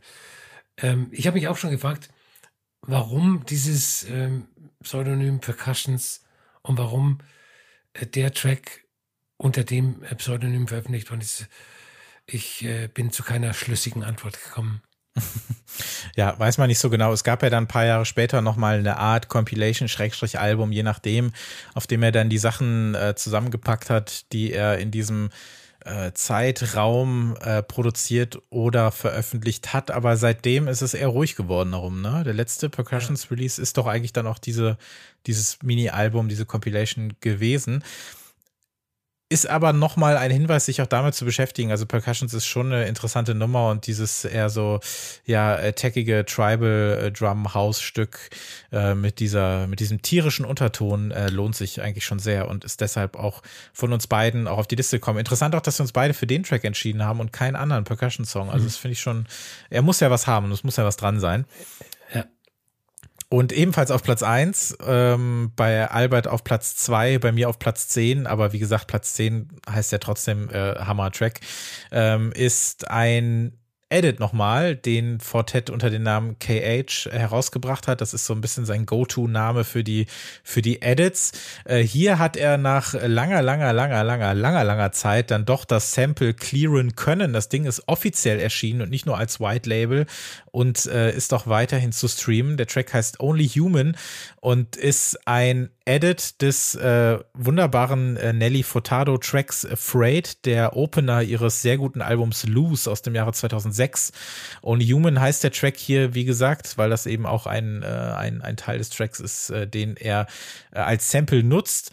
Und Hepton verziert quasi so verzieht quasi so Furtados Hook mit so einem sehr so swinging UK Garage Hi-Hat und so einem wummernden Four to the Floor äh, Bassdrum Beat und äh, Furtados äh, Stimme, die fadet immer wieder rein und raus, während Hepton so die Spannung für, ja, ich glaube so acht Minuten sind es, glaube ich, ne, so schweißtreibende acht Minuten aufrechterhält. Ist ein super DJ-Tool auch, höre ich mir aber auch so super gerne an. Äh, Wahnsinnstrack und äh, ja, ich mag einfach diese, diese Combo aus so aus so RB-Tracks und dann diesen stampfenden Garage Woodwork Beats so ein bisschen. Blawan hatte 2012 auch so eine Nummer, bei der er sich ähm, äh, mit einem Brandy-Track quasi äh, so einen sehr, sehr, sehr, sehr tollen äh, Track zusammengebaut hat. Äh, Only Human ist super. Ähm, keine Widerrede. Was ich interessant finde, ist, dass er den, ich glaube, dass er den Gesang äh, double-tracked hat und so leicht äh, zeitverzögert hat. Also du hörst mehrere Nelly Furtados und das gibt dem ganzen Track auch wieder so was äh, Tribalistisches. Also ähm, und ja, wunderbar. Also er, e, egal was er anfasst, wenn er will, macht er Wahnsinnstracks und Wahnsinnshits. Ja, ist echt so. Also das würde ich auch noch viel viel, viel öfter äh, hören. Also ich mag, ich mag das einfach, wenn es in diese, diese Edit-Richtung geht. Und das ist auch was, was es so vor, vor zehn Jahren so viel und so gerne gab. Es gab auch eine ganze White Label, Hudson Mohawk EP. Äh, Flying Lotus hat das viel gemacht, James Blake hat das viel gemacht, also sich an diesen RB-Tracks zu bedienen und daraus dann eben äh, so, so bassige äh, Beat-Tracks zu bauen, solche Edits heraus zu, äh, heraus zu knuspern. Actress hat das auch ein paar Mal gemacht äh, stehe ich total drauf. Und wenn es so gut funktioniert wie hier und gerade bei den Nelly Furtado Tracks, die ja, äh, Loose ist ja das äh, Timbaland-Album und Timbaland baut ja selber gerne so Tribal, Drum, RB Beats und so. Also es passt eh alles ganz wunderbar zusammen und ist eine sehr, sehr gute Kombo. Wir sind jetzt bei Platz zwei der Alben angelangt und haben jetzt wieder eine Platte, die wir beide in unserer Liste haben, wenn ich mich nicht irre, und zwar das 2003 erschienene Rounds, das offiziell dritte Album von Fortet. Ist bei dir auf Platz zwei gewesen und bei mir auf Platz fünf. Und so gibt's äh, Platz zwei in der Albenliste insgesamt mit fünf Punkten eben. Und ähm, ja, mittendrin in dieser so analogen, brummigen Folktronica-Nummer ähm, hat er dann eben hier so ein, ein wirklich äh, sample-wütiges Album rausgebracht. Das ist das, was ich am Anfang, glaube ich, einmal angesprochen habe, mit diesen 300 Samples oder so. Er spielt Gitarre, aber ansonsten ist alles trotz dieses organisch-analogen Klanges äh, komplett äh, eine, eine Welt der Samples aus Jazz, aus Hip-Hop, aus Folk und äh, trotzdem ist die Musik glitchy, sie springt, die Drums setzen einfach mal für einen Moment zurück oder aus. Und die Melodie, die er da im Hintergrund dann spielen lässt, die muss sich entweder damit arrangieren oder tut es eben nicht und darf eben schalten und walten. Und hier sind wieder diese beiden Welten von Fortet, die da aufeinander äh, treffen und die er so gut äh, musikalisch vereinen kann. Deshalb ist Rounds ein großartiges Album. Das stimmt. Ähm, Folktronica war ja auch ein Ausdruck eigentlich dafür, für elektronische Musik, die gar nicht so elektronisch äh, herüberkommt, ja. also wie, wie zum Beispiel Techno, äh, äh, purer Techno oder, oder House, äh, so dass sich Menschen nicht abschreckt, die von sich äh, behaupten, keine elektronische Musik zu mögen. Also vielleicht war es wirklich so, vielleicht war es wirklich so, dass dann Leute gesagt haben, oh, wenn das elektronische Musik ist, dann mag ich das auch. Ähm, was ich finde, ist, dass er diese hunderttausenden Sounds, die er aus allen möglichen Epochen und Stilrichtungen zusammengesampelt hat, aber schon zu einem eigenen Klangbild verschmolzen hat. Und das war damals tatsächlich neu. Also du hast damals Rounds nicht angehört und hast gesagt, auch sowas wieder, ja. Ähm, das war damals tatsächlich neu. Und, und, was ich vorhin schon gesagt habe, äh, da ist vieles angelegt, was später in Alben und Tracks auch wiederkommen wird. Und ich habe natürlich die, den ähm, nostalgischen äh, Faktor, dass das eigentlich mein äh, Initiierungserlebnis von äh, Fortet war. Es ist eigentlich ganz interessant, was du gesagt hast, auch was dieses Thema elektronische Musik auch im Bewusstsein vieler Leute angeht, die sich vielleicht sonst nicht so damit beschäftigt haben. Aber ich glaube nicht nur mit, äh, mit Personen, die eher aus so einer Gitarren- oder Pop- oder in die Richtung kommen, aber ich glaube auch, die aus dem Hip-Hop kommen. So 2013 war so dieses Thema New Jazz, was ja auch so ein bisschen so ein Unwort war, das mhm. fadete ja auch so langsam aus. Trip-Hop hat sich immer weiter zurückgezogen und gerade diese so elektronisch gedachten Beat Tape Maker haben so ein bisschen das Ruder übernommen. Ne? Es gab auch so Leute wie Prefuse 73 oder so. Und so ein bisschen passte dann so eine Platte wie Rounds auch dazu. Und es sind immer mehr solcher Platten auch entstanden, die vor ein paar Jahren vielleicht anders geklungen hätten, mhm. die vielleicht so ein, so ein, ja, so ein, so ein Misch aufmachen aus äh, Boards of Canada und ähm, ja, keine Ahnung, vielleicht Massive Attack oder sowas, nur dann eben äh, mit dieser folktronischen Richtung. Und ich glaube, dass dann so eine Platte wie Rounds äh, ganz gut in so eine Lücke gepasst hat, die vielleicht vorher gar nicht da war. Und dass er dann mit diesem dritten Album dann endgültig so ein bisschen, äh, bisschen den, den Hype ganz klein geschrieben in Gänsefüßchen äh, mitnehmen konnte. Äh, noch kurz Highlights auf jeden Fall für mich: She Moves She was diesen, diesen super geilen äh, Glockenspiel Sita Sound hat, aber auch My Angel Rocks Back and Forth. Äh, es sind wirklich äh, nur, nur geile Tracks drauf, wenn wir hier auch über die Alben sprechen, aber die kann man auch im Einzelnen äh, gerne mal erwähnen. Und jetzt sind wir ganz oben angelangt. Wir sprechen jetzt bei den Tracks und bei den Alben um das Allerbeste, was Fortet zu bieten hat. Und bei den Tracks sind wir immer noch, äh, wir waren ja schon bei den äh, Einser-Platzierungen, zehn Punkte. Äh, jetzt auch bei den nächsten beiden Tracks hier ist das Interessante, dass wir beide jeweils den einen Track auf Platz 1 gesetzt haben und die andere Person den Track gar nicht äh, mit aufgeführt hat. Aber ich spreche jetzt einfach mal für uns beide dass wir aber den jeweils anderen Track trotzdem mögen. Also bei mir ist das definitiv so. Ähm, du hattest nämlich auf Platz 1 gesetzt, äh, nochmal einen Track aus der Pink-Phase, aus der Lion 12 Inch, den Track Peace for Earth. Und ich hätte mir fast denken können, dass dein Lieblings-Nicht-Album-Track von Fortet so ein elfminütiges, beatloses, spaciges Ambient-Stück ist, weil der Albert hier wieder ganz besonders äh, sein möchte, um es allen wieder zu zeigen, dass er den coolsten Musikgeschmack hat. Nein, äh, aber trotzdem, äh, erzähl mal, Peace for Earth, warum ist das für dich also, der beste Nicht-Album-Track? Ich, ich, glaube, wenn wir ähm, den Podcast nochmal ähm, wiederholen in fünf Monaten, dann würde meine Liste auch ganz anders wieder aussehen. Aber das ist immer so. Ein gutes Konzept, wir nehmen die Folgen einfach nochmal auf, alle. Ja, das ich gut. Halt mit anderen äh, ja. Tracks und anderen mhm. Alben. Ähm, der Track ist eigentlich das glatte Gegenteil von dem, was er damals in dieser Zeit gemacht hat, was wir vorhin auch, auch schon mehrmals angesprochen haben. Also diese ziemlich upfront äh, Dance, Dance Floor äh, 12-Inch Tracks. Ähm, Peace for Earth ist, wie du gesagt hast, elf Minuten lang äh, und es ist sehr minimalistische kosmische Musik. Ich muss diesen Ausdruck kosmische Musik nochmal äh, erwähnen, weil den Track den hätte man auch auf einem Album von Tangerine Dream oder von Klaus Schulze in den äh, mittleren 70er Jahren hören können. Glitzernde Synthesizer-Sounds, Sequencer und ähm, es steuert so ganz unmerklich auf einen Höhepunkt zu. Äh, man darf es gar nicht Höhepunkt nennen, weil da keine mhm. Explosion kommt oder so, aber es, äh, dieses, äh, die Bewegung des Tracks wird so ein bisschen schneller. Also das ist äh, ein Wahnsinn. Ja, äh, habe ich mir, ich habe mir die komplette Pink-Nummer dann nochmal angehört und Peace for Earth äh, sticht da schon ein bisschen raus. Interessant übrigens, dass ähm, ich habe mal so ein bisschen geguckt, was so Fortet-Tracks sind, die so bei, bei TikTok abgehen. Und Peace for Earth ähm, ist in einigen Videos dabei, allerdings wohl eher wegen des Titels, der dann so mhm. von so ein paar eher in die Esoterik-Richtung gehenden äh, TikTokerInnen äh, benutzt ja. wird.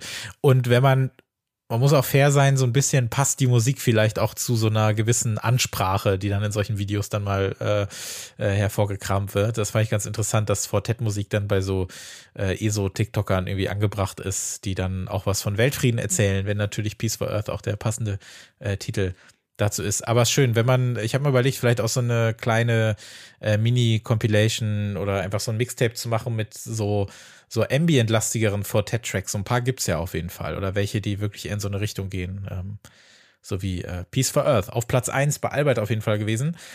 Bei mir auf Platz 1 einer der besten Tracks aller Zeiten, meiner Meinung nach, erschien 2009 auf einer 12-Inch. Wir haben schon über ihn gesprochen.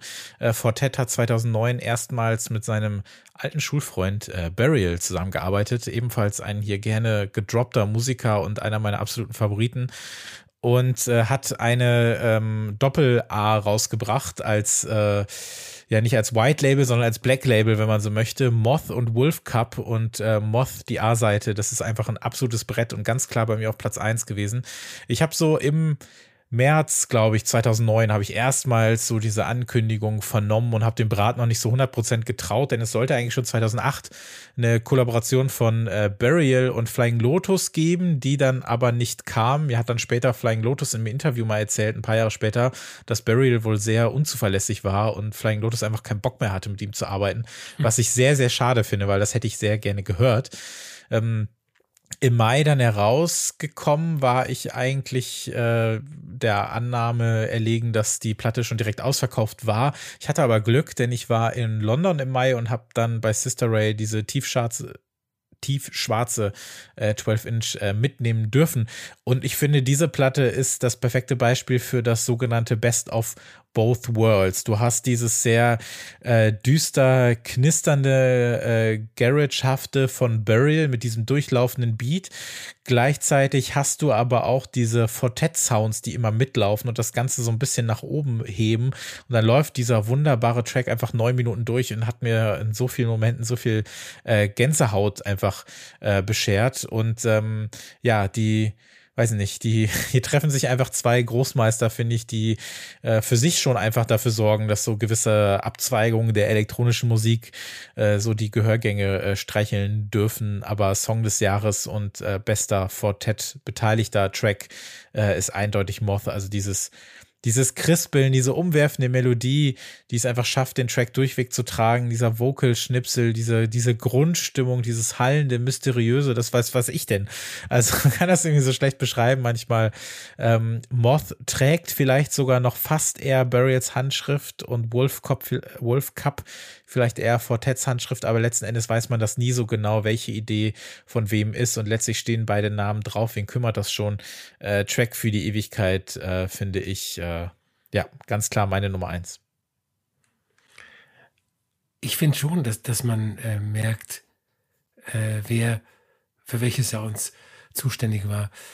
Am Anfang hörst du so die äh, Töne aus den Tiefen der Echokammer. Das war Burial hundertprozentig. Ja. Danach, danach wird es so verhalten, hausig, aber nicht so fluffig wie sonst bei Fortet, aber dafür war Fortet wahrscheinlich zuständig. Dann kommen so ein paar ghostly Stimmen, so Verhalte, das muss Burial gewesen sein. Und was das Interessante ist, dass sich so ungefähr zur Hälfte die mhm. mhm. beiden Soundästhetiken äh, treffen und dann schon verschmelzen und zu einer äh, musikalischen Einheit. Und so bleibt es dann bis zum Schluss. Also, und ich muss noch sagen, ich habe ähm, keine ähm, Kollaborationen in meine Liste genommen, weil ich der Meinung war, ich weiß nicht, woher ich die Meinung hatte, dass die da nicht drin sein dürfen. äh, okay. Ähm, Macht ja nichts. Äh, es ist ja trotzdem auf Platz 1 gekommen in dem Fall. Ist ja trotzdem ein Fortet-Track auf eine Art.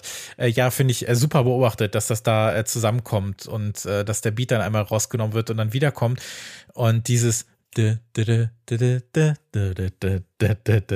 ist ja so ein Ohrwurm, das ist ja eigentlich so simpel. Aber es hat trotzdem sowas, sowas Tragendes, sowas richtig äh, um, umnebeltes irgendwie. Ja, also. Pff Wahnsinn. Also das etwas, was sonst eher so ein bisschen äh, bunter anmuten würde, wie die Musik von Fortet mit diesem tiefschwarzen Burial äh, London Regen-Sound so zusammenkommen kann. Hätte ich nicht erwartet in der Stärke. Und äh, es gab ja dann noch eine zweite äh, gemeinsame äh, Platte, auf der dann auch äh, Tom York äh, zu hören war, plus äh, Nova ein paar Jahre später. Das war dann nur eine, nur eine ganz, ja, so eine wie nennt man das denn? Nur ein Track halt, eine One-Track, äh, One-Track äh, Zwölfer. Auch ein wunder wunderschöner Song. Hatte ich auch überlegt, den auch noch in die Top Ten zu packen, aber den habe ich dann jetzt extra rausgelassen, um ein bisschen die, ähm, bisschen für Varianz zu sorgen. Aber ja, Moth äh, konnte man über zehn Jahre nicht äh, streamen. Gut, sowieso streamen spielt am Anfang keine Rolle. Äh, war mir immer egal, weil ich habe das Ding eh auf Platte und äh, hab's äh, rauf und runter auch auf meinem äh, iPod gehört oder sonst was. Kann ich jetzt so auf die Playlist packen, falls ihr das irgendwie verpasst haben solltet vor 13 Jahren oder auch in den letzten Jahren hört euch das bitte an. Wartet vielleicht ein bisschen darauf, dass es äh, kälter wird oder zumindest äh, die Sonne untergegangen ist. Dann funktioniert das Ganze ein bisschen besser als bei 39 Grad äh, in der Dachgeschosswohnung. Aber äh, irre, irre, irre, irre, irre Track so gesehen.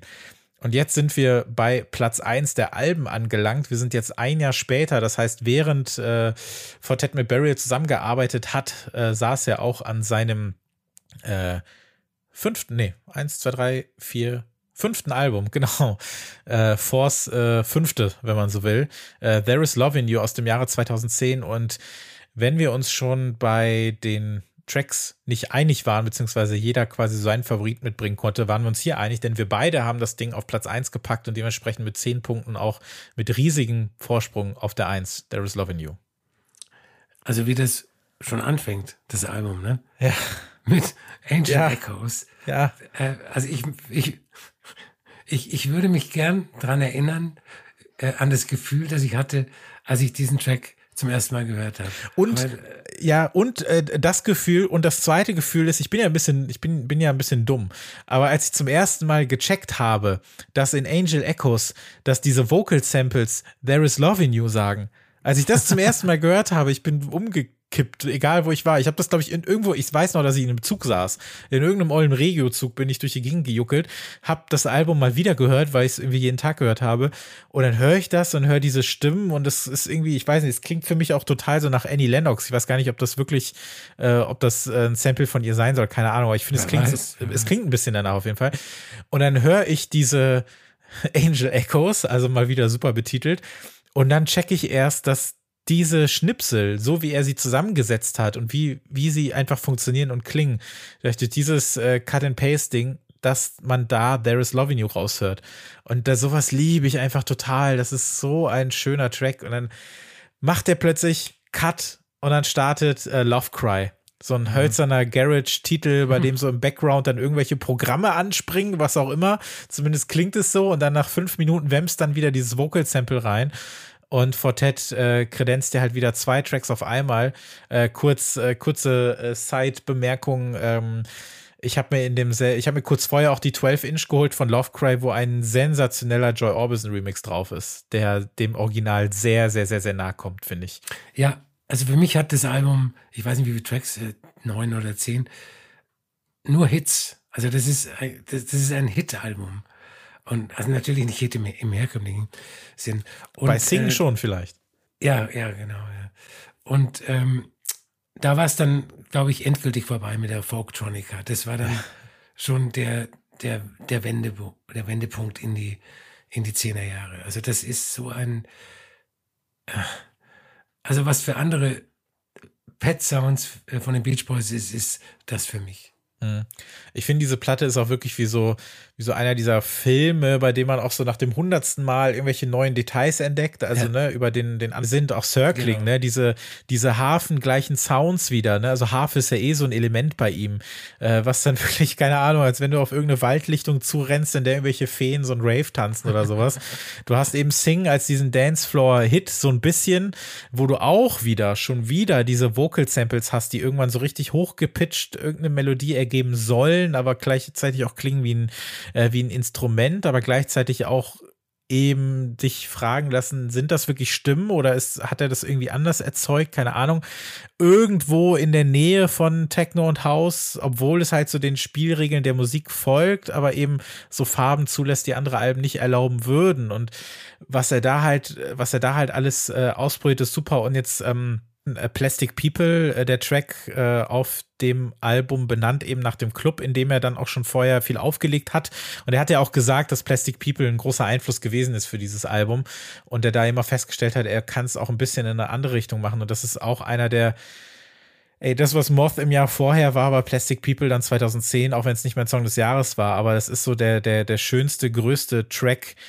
Und ähm, hätten wir jetzt auch eine Liste mit Tracks gemacht, äh, die auf Alben erscheinen, dann wäre Plastic People mit Riesenabstand meine Nummer eins, weil ich habe keine Ahnung, ich habe bei dem Track mal äh, wirklich, mir sind die Tränen gekommen, einfach weil es so schön war. Also ich war nicht traurig oder sowas, aber ich fand einfach, du weißt ganz genau, was ich meine, wenn dann auch dieses, diese Art von, von Glockenspiel irgendwann kommt am Ende, ne? So der, der, dieser, dieser Shuffle-Beat läuft ja immer so, du hast immer dieses da, da, da, da, da, ne? Es läuft die ganze Zeit durch, irgendwann wird's weniger, der nimmt das so ein bisschen raus äh, wie so, so ein kleiner Break und dann kommt dieses Ding, Ding, Ding, Ding und dann kommt diese, kommt diese, kommen diese kleinen äh, äh, Klingelglocken rein und das hat mich so, hat mir so den, den Boden unter den Füßen weggezogen, aber auf so eine schöne Art. Also ich fand es halt einfach so schön, dass mir deshalb die Tränen gekommen sind und das äh, ist was an, also ich denke da halt heute noch dran und das ist halt zwölf Jahre her und der Track hat äh, seine Wirkung verfehlt ja auch heute nicht. Also es ist, es ist weiß nicht, sensationell. Und es zeigt mal wieder, wie gut äh, Hampton dann auch mit, mit, äh, mit Stimmen und Stimmungen umgehen kann oder mit Sounds, die Stimmen ergeben sollen. Und liebt das so an seiner Musik und dieser Spielart und gerade an dem, äh, ja, was man so unzureichend manchmal so als elektronische Musik einfach so, so klassifiziert. Also dieses, dieses neu kontextualisieren, also Dinge entstehen zu lassen, die eine Alternative zu bestehendem sind, aber es wäre ohne das Original nicht möglich, dass es das gibt, keine Ahnung, so wie es auch nur Nacht äh, geben kann, wenn es Tag gibt und so, ich weiß nicht. Also Dinge, die im echten Leben niemals möglich wären, aber oder die durch, äh, durch normales Musikspielen nicht möglich wären, aber so daran erinnern und das alles neu zusammensetzen. Und das kann diese, diese, das können diese Genres einfach so gut und das liebe ich halt einfach total und das äh, ja, begeistert mich immer, immer, immer, immer noch. Was ich auch super finde, ist, wenn, äh, wenn du die Platte auflegst und das Cover in der Hand hältst oder das Cover ansiehst. Ja. Das Cover ist eine Visualisierung der Musik für mich. Also diese Kleinteiligkeit und äh, diese verschiedenen Farben, die, die nicht zu farbenfroh sind, äh, aber auch trotzdem schon bunt. Also das ist ein äh, die perfekte Synthese von äh, Artwork und Musik. Ja, ist es total. Und ich glaube, mit keiner besseren Platte hätten wir hier auf Platz 1 auch rausgehen können. Also wirklich, wenn ihr nur eine Sache aus äh, dieser Folge äh, nehmen möchtet, äh, wenn es nicht das ist, dass ihr vielleicht mal ein paar Tracks reinhört, die ihr nicht kennt. Äh, wir haben diese diesen Modus auch so ein bisschen genommen, um den Leuten auch zu zeigen, dass es einfach mehr gibt als Alben, also allgemein. Aber gerade bei einem Künstler wie Fortet, für den Alben halt einfach eine Form des Ausdrucks sind, aber auch wirklich eben nur eine. Und zu den anderen Ausdrucksformen gehören eben seine ganzen anderen Namen, seine Kollaborationen, seine anderen äh, Projekte, aber eben auch die wirklich, wirklich vielen äh, Zwölfer, die er rausgebracht hat. Und äh, deswegen war das auch nochmal wichtig, das zu machen. Aber There is Love in You ist äh, klar die Nummer eins bei den Alben. Würde dir denn noch irgendwas fehlen. Also wir haben ja unsere Listen auch äh, vor uns liegen. Es haben sich natürlich nicht alle Sachen aus unseren Listen dafür qualifiziert. Aber was würdest du noch gerne kurz erwähnen, was es jetzt nicht in die Sendung geschafft hat, was dir aber wichtig ist von seiner Musik? Ähm, das Album äh, 08, äh, oh, ich hatte das Album 0181 von dem äh, 0011 ähm, äh, Pseudonym in meinem ähm, in meiner Liste und das ist ein Album, das äh, 2013 erschienen ist und so ein bisschen so die Ambient-Seite von äh, Fortet. Die Tracks sind, glaube ich, auch schon älter. Also das ist auch nicht 2013 aufgenommen. Das macht er öfters mal, dass er irgendwie äh, 15 Jahre alte Tracks dann zu einer Compilation ähm, zusammenstellt, die dann erstmal oder nur äh, im Netz zu hören ist, aber das ist erst tatsächlich als Album erschienen und das ist, ähm, ja, ich mag ja Ambient sehr und das ist schon, schon eine wunderbare, ja, zeitgenössische Form von Ambient, die er da gemacht hat. Äh, wenn euch das interessiert, äh, Albert hat in einer älteren Folge, aber so alt ist die gar nicht. Ich glaube, die erste Folge 2021 über das 871 Album, beziehungsweise eher die Compilation mhm. ähm, nochmal gesprochen. Da waren auch 20 Tracks in knapp einer Stunde, also auch viele eher so skizzenhafte Dinger. Wenn euch das interessiert, was äh, sonst noch für dieses Projekt äh, steht, dann äh, könnt ihr auch in diese Folge gerne einmal reinhören. Ich glaube, sonst wäre noch so diese Pinnacles äh, 12 Inch, die gehörte eben auch zu der ganzen Pink-Nummer, äh, die rauskam. Und ein Track, der mir lange Zeit gar nicht eingefallen ist, Fortet hat auch mal auf einer äh, Soul Jazz Compilation äh, den Track äh, Nothing to See mhm. rausgebracht. Die erschien 2010. Das war nämlich Soul Jazz Records Presents Future Bass. Das war eben so eine Phase, in der sich auch viele Labels so ein bisschen mit diesem ganzen Thema Post, Dubstep, Bass, Musik beschäftigt haben. Äh, diese ganz, ganz große und legendäre Phase dieser, dieser britischen äh, Clubmusik auf der Compilation, auf der dann unter anderem Untold, Koki, äh, Ramadan Man, Vivek und so weiter drauf sind, aber eben auch Fortet. Und äh, da hat er auch so neun Minuten draufgepackt. Ähm, Nothing to See heißt der. Äh, hätte ich noch rechtzeitig an den gedacht, wäre der vielleicht auch in der äh, Top 10 noch gelandet. Aber ich glaube, man kann das jetzt hier ewig weit führen. Wir hatten ja Pause zum Beispiel gar nicht da drin. Mhm. Und was wir auch nicht drin hatten, ich weiß, du hattest ähm, sein äh, 2020er Album 16 Oceans auf Platz 5, aber nichtsdestotrotz ist die aktuellste Musik, über die wir heute sprechen, okay, Only Human, wenn man so will. Der Track ist ja mhm. aber bedeutend älter als 2019, die gibt es ja schon äh, einige Jahre. Ansonsten war es ja Morning Evening aus 2015. Ähm, warum glaubst du, hört die Folge in der Chronologie, sage ich mal, da auf und sind nicht noch spätere Sachen dabei gewesen? Weil auch wir beide unsere eigene Jugend abfeiern. nee, nee, ich, ich glaube halt, dass, ähm, dass bei solchen Sachen, äh, bei solchen Listen sich die neueren Sachen erstmal setzen müssen. Also, und vor allem bei Fortet gibt es halt so viel aus der Vergangenheit. Also, was nicht, was älter ist als zwei Jahre, dass man da halt einfach aus dem Vollen schöpfen kann. Und 2015 ist ja auch nicht so lang her. Ich muss aber auch sagen, dass es bei mir vielleicht auch so ein bisschen qualitative Gründe hat. Also 16 Oceans schon eher aber seine äh, 2017er Platte New Energy ist eine, die haben wir auch damals im Podcast besprochen und die hält so gar nicht nach bei mir. Ich weiß nicht, äh, wie es bei dir ist, ob du die noch häufig hörst. Es gibt so Tracks wie eben 2017, der natürlich passend in dem Jahr rausgekommen ist, oder dieses SW9 9SL, das war ja auch so ein, so ein, so ein klubbiger Hit. Aber darüber hinaus ist das halt auch einfach kein Album, was was äh, irgendwie äh, langfristig sich bei mir irgendwie durchgesetzt hat. Und dann wäre meine Frage, wird uns Fortet nochmal so begeistern, wie er es vielleicht zu einem anderen Zeitpunkt schon mal gemacht hat? Was erwartest du denn noch in Zukunft von ihm, wenn wir so eine Folge in zehn Jahren nochmal machen? Haben wir dann auch mal drei, vier neue Releases dabei? Also ich erwarte von ihm das Unerwartete. Und ich glaube, dass er uns auch äh, wieder überrascht. Also man, man kann ja bei seinem Gesamtwerk nicht von irgendwelchen Ausfällen oder Totalausfällen sprechen.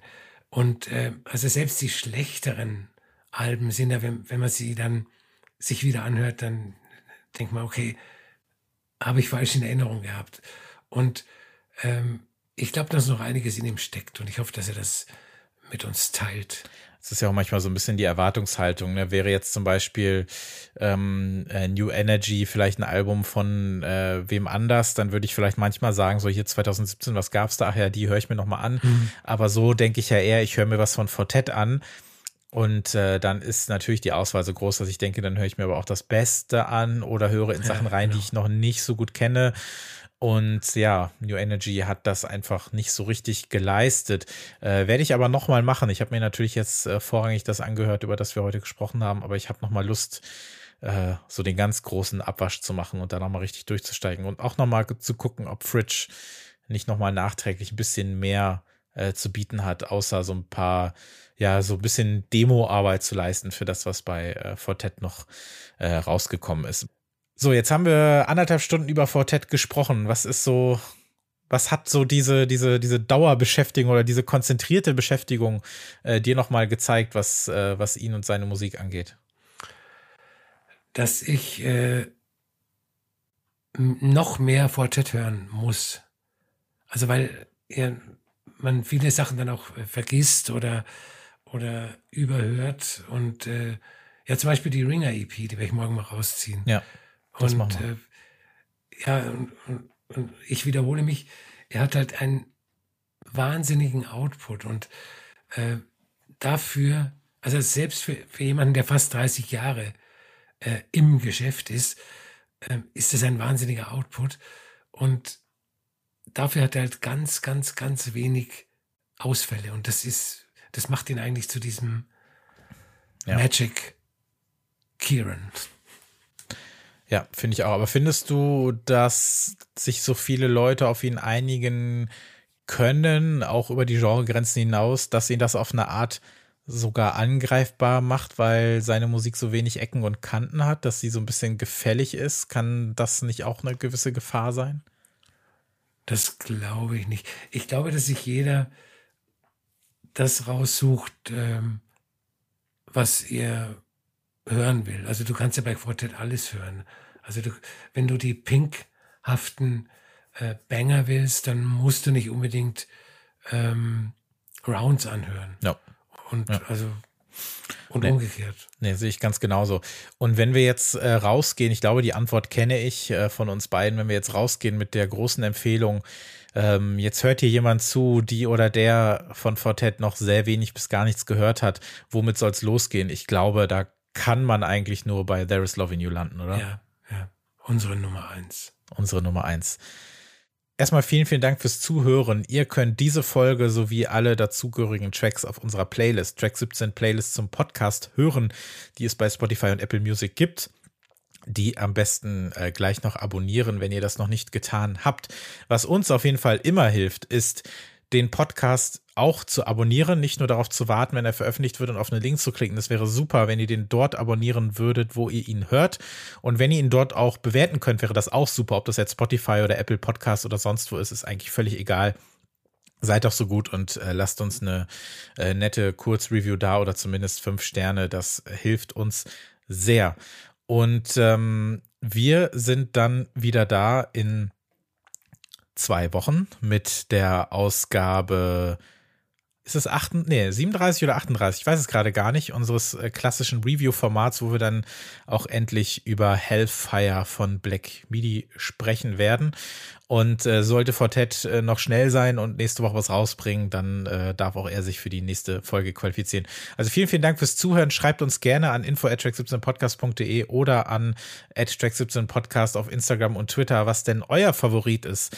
Was war eure Einstiegsdroge in Sachen Fortet? Was ist euer liebster Track, die liebste Remix-Nummer, die liebste Kollaboration und das liebste Album? Das äh, würde uns interessieren. Dann können wir das auch gerne in der nächsten Folge nochmal kurz äh, aufdröseln. Also schreibt uns das gerne.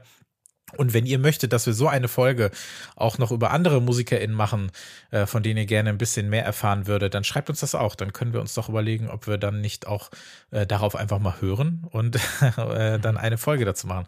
Vielen, vielen Dank, Albert. Sehr gerne. Und dann hören wir uns in zwei Wochen wieder. Bis dann. Tschüss. Tschüss.